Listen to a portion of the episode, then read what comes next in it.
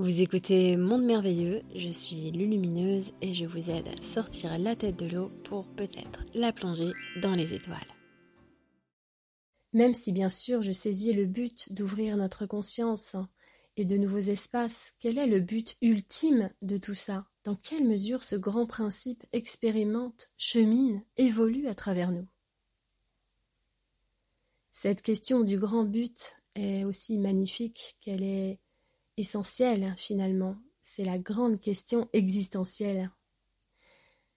Ouvrir les consciences, ouvrir notre conscience, je dirais qu'il faut faire attention avec justement cette expression. On n'ouvre pas notre conscience, on s'ouvre à la conscience. La conscience, la source, la grande intelligence.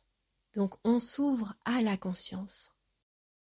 Alors cette grande conscience devait justement prendre conscience d'elle-même, et c'est pourquoi elle s'est fractalisée pour se connaître. La grande conscience s'est individualisée pour se connaître, pour s'apprendre, pour s'éprouver.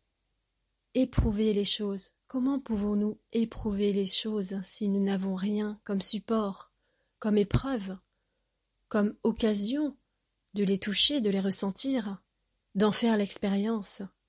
La grande conscience, a décidé de se former, de se diviser, de se multiplier pour s'éprouver elle-même. Quel est le but ultime? Et si le but ultime était simplement de s'aimer, d'avoir conscience d'elle-même? Je ne pense pas, je ne me sens pas en tout cas euh, prétendre de savoir ce qu'a vraiment voulu réaliser cette grande conscience.